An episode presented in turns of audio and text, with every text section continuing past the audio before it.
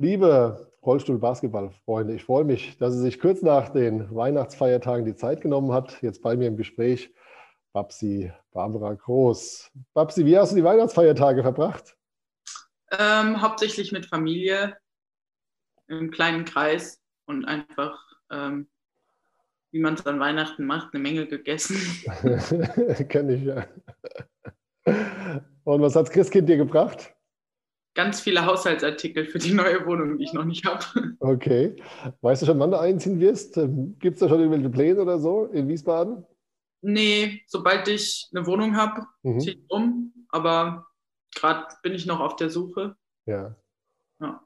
Okay, seit wann genau bist du eigentlich wieder zurück in, in, in Deutschland von, von ähm, Alabama? Ich bin am 22. November wiedergekommen, glaube ich. Mhm. Also an dem Sonntag. Ja. ja. Okay, wie kam der Kontakt dann seit der Zeit zustande mit, mit Wiesbaden? Ähm, Im Grunde über Svenja und André und mhm. dann darüber hat Mirko rausgefunden, dass ich quasi dann auch fertig bin und mhm. dann hat er mich angerufen. Okay. Ja. Sehr schön. Ja, lass uns mal zu einem der, der, Hauptthemen eigentlich kommen, weswegen ich dich auch angefragt habe, mit dir zu sprechen. Du standst ja die ganze Zeit so on hold ein bisschen mit deiner, mit deiner Klassifizierung. Dann kam irgendwann die erlösende Nachricht, dass du ja doch international klassifiziert bist und auch spielen darfst bei den Paralympics, sofern sie denn ähm, stattfinden, wenn wir sehen. Ähm, in der aktuellen Phase kann das niemand so, so richtig sagen. Wie hast du dich gefühlt? Hm, ich konnte es erstmal gar nicht glauben. Ich habe die E-Mail bestimmt zehnmal hintereinander gelesen, bevor ich mhm. überhaupt irgendein Wort wieder von mir gegeben habe. Und dann war ich einfach unglaublich erleichtert.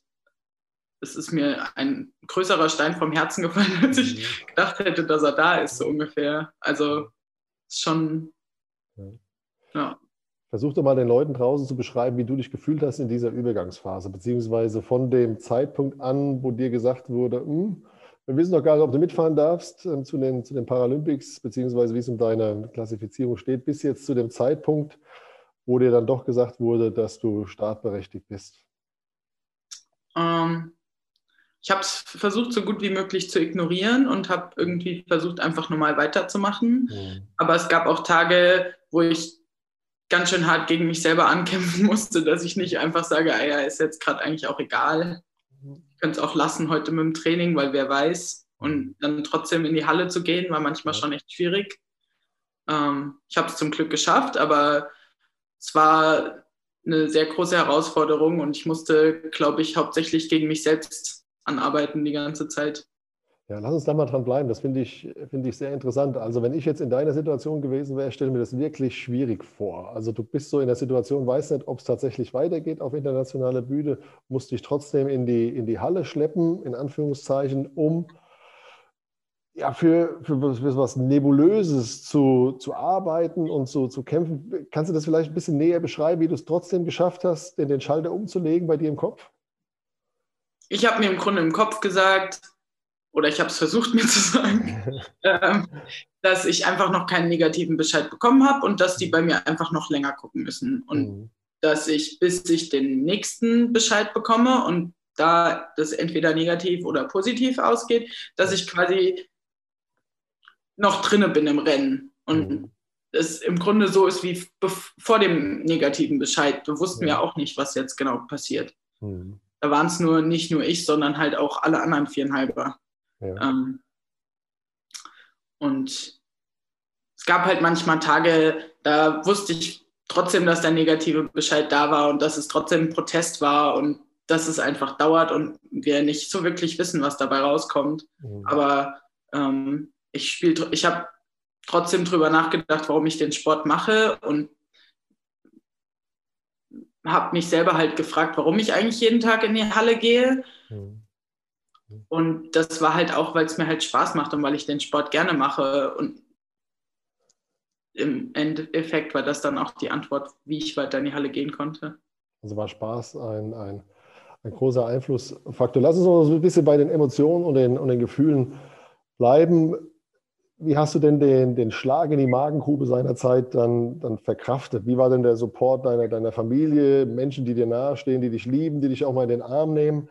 Wie hast du so die ersten ja, Stunden, Tagen dann erlebt, wie, wie diese Hiobsbotschaft kam? Ähm, Also bei meiner Familie war großer Unglauben einfach. Es konnte eigentlich niemand in meinem Umkreis verstehen, ja. dass das jetzt wirklich passiert ist. Ähm, und viele wollten drüber sprechen und wissen, wieso. Und ich konnte in dem Moment aber noch gar nicht wirklich viele Antworten liefern. Ja, ähm, ja ich habe mich trösten lassen und gleichzeitig habe ich es irgendwie auch ein bisschen für mich selber realisieren müssen, habe mich ein bisschen zurückgezogen, ja. ähm, habe es auch einfach ein bisschen sacken lassen müssen. Äh, und dann stand aber ja quasi auch meine Abreise nach Alabama wieder an. Das heißt, ich wusste, ich muss jetzt, ich habe jetzt nicht lange Zeit, um das sacken zu lassen, sondern ich muss mich jetzt in den nächsten zwei Wochen darum kümmern, dass die medizinischen Unterlagen wieder zusammenkommen für den Protest. Ja. Äh, und bin dann eher so in so einen Aktivitätsmodus gerutscht. Hm.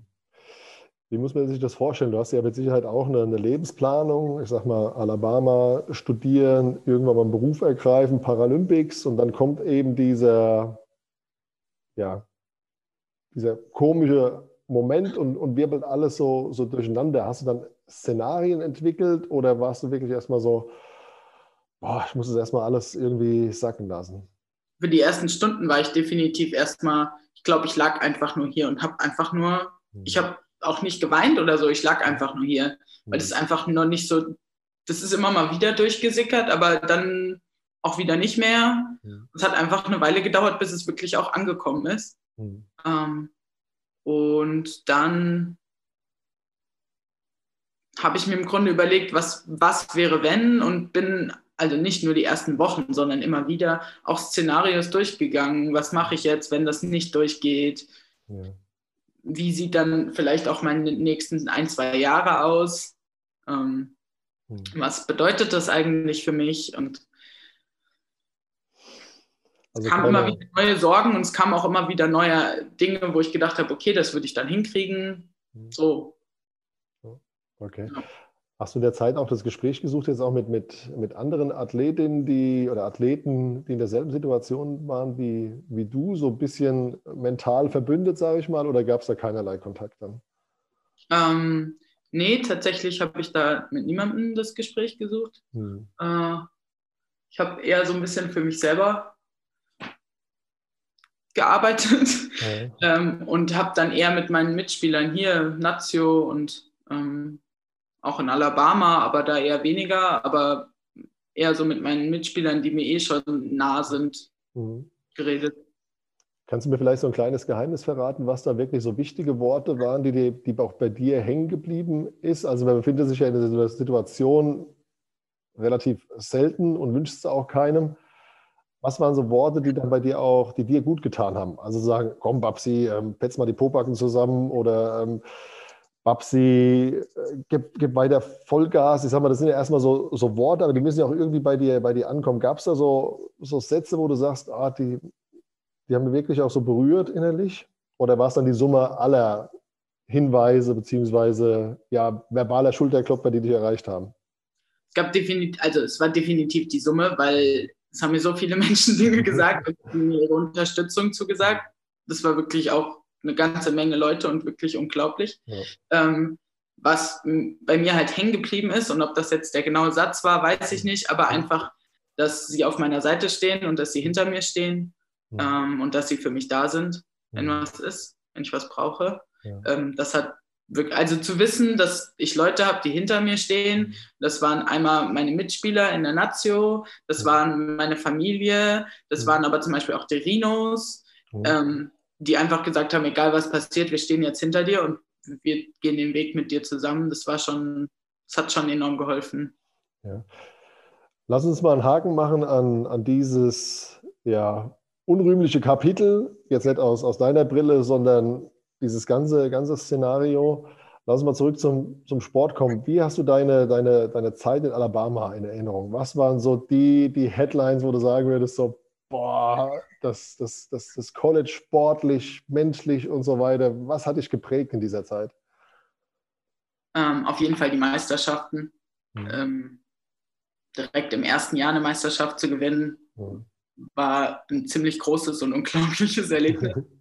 ähm, und die zweite Meisterschaft natürlich auch. Ich glaube, eine Meisterschaft zu gewinnen ist äh, immer ein Erlebnis. Mhm. Ähm, und dann auf jeden Fall auch der Bau der Halle und das alles so von Anfang an miterleben zu können, irgendwie den, mhm. beim ersten Spatenstich dabei zu sein, ja. wo noch die Schleife durchgeschnitten wurde, zu sehen, wie das alles gebaut wurde, bis hin zum Einziehen und dann sie auch wirklich noch mit nutzen zu können.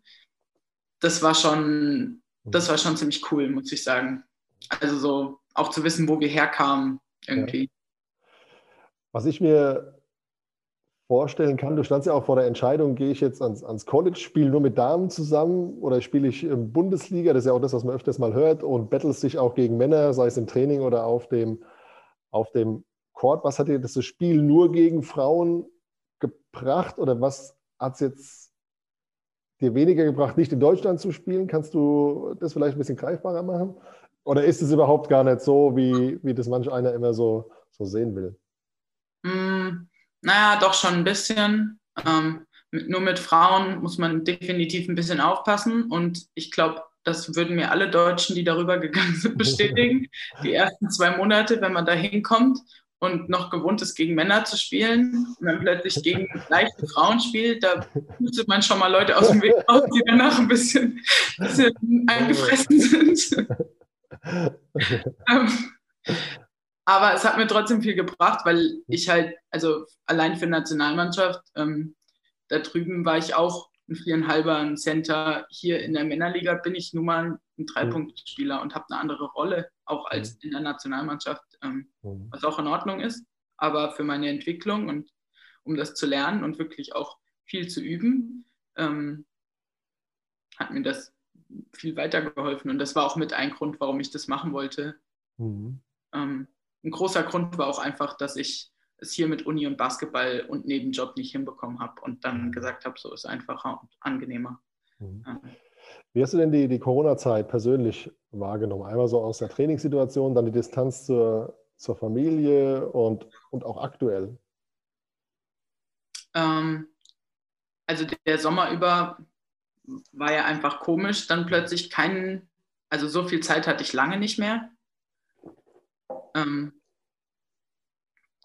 das war interessant, hat vielleicht auch mal, war mal ganz nett, aber eigentlich hat uns allen ziemlich das Training gefehlt, mir auch. Ähm, und irgendwann war es dann, hat man dann doch auch den Stubenkoller gekriegt. Ja. Ähm, und dann in Alabama war es einfach so, dass es viele Richtlinien plötzlich gab, die es vorher nicht gab. Äh, Maske hier und ich meine, wir kennen das ja alle, Hygienekonzepte eben. Ja. manchmal auch Sinn machen und manchmal fragt man sich auch einfach, wieso mache ich das hier eigentlich mhm. gerade? Ähm, und dann trotzdem das durchziehen zu müssen, weil sich da jemand doch dahinter gesetzt hat und Gedanken drüber gemacht hat, ist auch an manchen Tagen härter als an anderen. Ja. Ähm, aber im Grunde können wir alle nur davon lernen, dass das so gut funktioniert hat. Also wir hatten zum Beispiel da drüben keinen positiven Fall in der Mannschaft und wir konnten die ganze Zeit trainieren. Und das war schon ziemlich cool. Ja, und jetzt triffst du ja in Wiesbaden auf deine alte Kameradin mit äh, Juice, mit der Erin Young. Eine besondere Situation für dich oder eigentlich was Alltägliches, oder? Ja, es ist ein bisschen komisch jetzt im anderen Land. Jetzt kannst du ihr deine, deine Heimat zeigen, sozusagen. Ja, genau. Ich bin ja nicht weit weg von zu Hause, also. Sehr schön. Ihr seid auch beides viereinhalb, das ist auch dann Battle im, im Training, oder? Ja, wir sind ja generell eine Menge Dreier in Wiesbaden. Okay. Von daher ist so. Sehr schön. Was sind denn deine persönlichen Pläne jetzt auch in, in Wiesbaden? Also du bist ja jetzt in Anführungszeichen relativ spät dann auch zur Mannschaft gestoßen, was ja alles äh, Corona, Alabama bedingt auch, auch war. Was, was soll so dein Input sein in die Mannschaft? Ich bin ehrlich gesagt noch dabei, so ein bisschen meine Rolle zu finden. Mhm. Ähm, Im Moment versuche ich einfach das alles das Beste zu geben, um quasi äh, dem jeweiligen Mitspieler im Training das zu geben, was er gerade braucht. Ja. ähm, und ähm, halt im Grunde meine große, mein großes Ding ist ja die Defense mhm. äh, da halt wirklich jetzt auch durchstarten zu können, damit ich da den Rinos auch helfen kann. Mhm. Perfekt. Lass uns mal zu André Hopp kommen, weil du gerade Trainer, Trainer gesagt hast. Ich, ich schätze ihn ja sehr, weil er ein sehr emotionaler Typ ist und immer alles gibt auf dem Feld. Wie ist er denn so als Trainer? Also keine Details jetzt, aber wie, wie ist er so als, als, als Coach? Ich finde ihn sehr angenehm. Ähm, mhm. Er ist sehr offen und weiß aber gleichzeitig, was er will. Mhm. Ähm, man kann aber sehr gut mit ihm über alles reden. Mhm. Ähm, ja. Okay. Also, Lass uns, sehr schön. Äh, zum, zum Abschluss, beziehungsweise zum Ende des Interviews, würde ich dich gerne mal bitten, so eine kleine Gedankenreise mit, mit mir zu machen, wenn wir uns in zehn Jahren wieder treffen und du über diese ganze IWBF-Geschichte nochmal sprechen müsstest und welchen Impact oder auch nicht diese ganze Geschichte auf dein Leben hattet. Wie, welche Worte würdest du das fassen wollen? Mm. Gute Frage. ähm, ja, wahrscheinlich, dass es mich doch auch ähm, gestärkt hat, na, auch in andere Richtungen zu gucken und zu überlegen, warum ich überhaupt jeden Tag in die Halle gehe mhm. ähm, und warum ich das alles mache und wieso ich auch weitermachen möchte. Mhm. Ja. Spannend. Also ich finde es sehr interessant. Ich wüsste selbst nicht, wie ich umgehen würde mit so einer Situation, wenn dir so die, die Grundlage so unter den Füßen von einem Tag auf den anderen weggerissen wird, du erstmal vor einer vollkommen anderen Lebensplanung stehst. Also von daher Chapeau auch all, all das, was du mental, sag ich mal, geleistet hast in dieser Phase, in, in, in so einem Bodenloch zu sitzen und nicht zu wissen, wie es jetzt ähm, weitergeht. Also das verlangt meiner Meinung nach schon ein ja, sehr starkes äh, Mindset und auch ein gutes Umfeld, was einen bestärkt, die, die Richtung weiterzugehen, an sich zu glauben und ähm, seinen Traum auch weiter zu verfolgen. Von daher Nochmal ähm, Chapeau, Babsi. Die letzten Worte gehören dir. Du darfst gerne die letzte Minute, auch von mir können es auch zehn sein, oh nochmal, nochmal Danke zu sagen an die Menschen, die dich gerade in der ja doch schwierigen Phase begleitet haben, die dir ja, die Hand auf die Schulter gelegt haben, dir für gesprochen haben. Von daher darfst du gerne ein, zwei Sätze an die Menschen richten, die dir viel bedeutet haben in den letzten Monaten. Ähm, ja, natürlich an meine Familie, die die ganze Zeit hinter mir standen, aber auch an meine Mitspieler. Ohne euch hätte ich das alles, glaube ich, nicht so gut durchgestanden. Ähm, und ich bin froh, dass es euch alle gibt. Sehr schöne Schlussworte. Babsi, du bleibst bitte gesund. Eine weiterhin erfolgreiche Zeit im, im Sportrollstuhl. Gib weiter Vollgas und wie gesagt, Hut ab, ob der mentalen Leistung, die du in den letzten Monaten an den Tag gelegt hast. Vielen lieben Dank. Danke.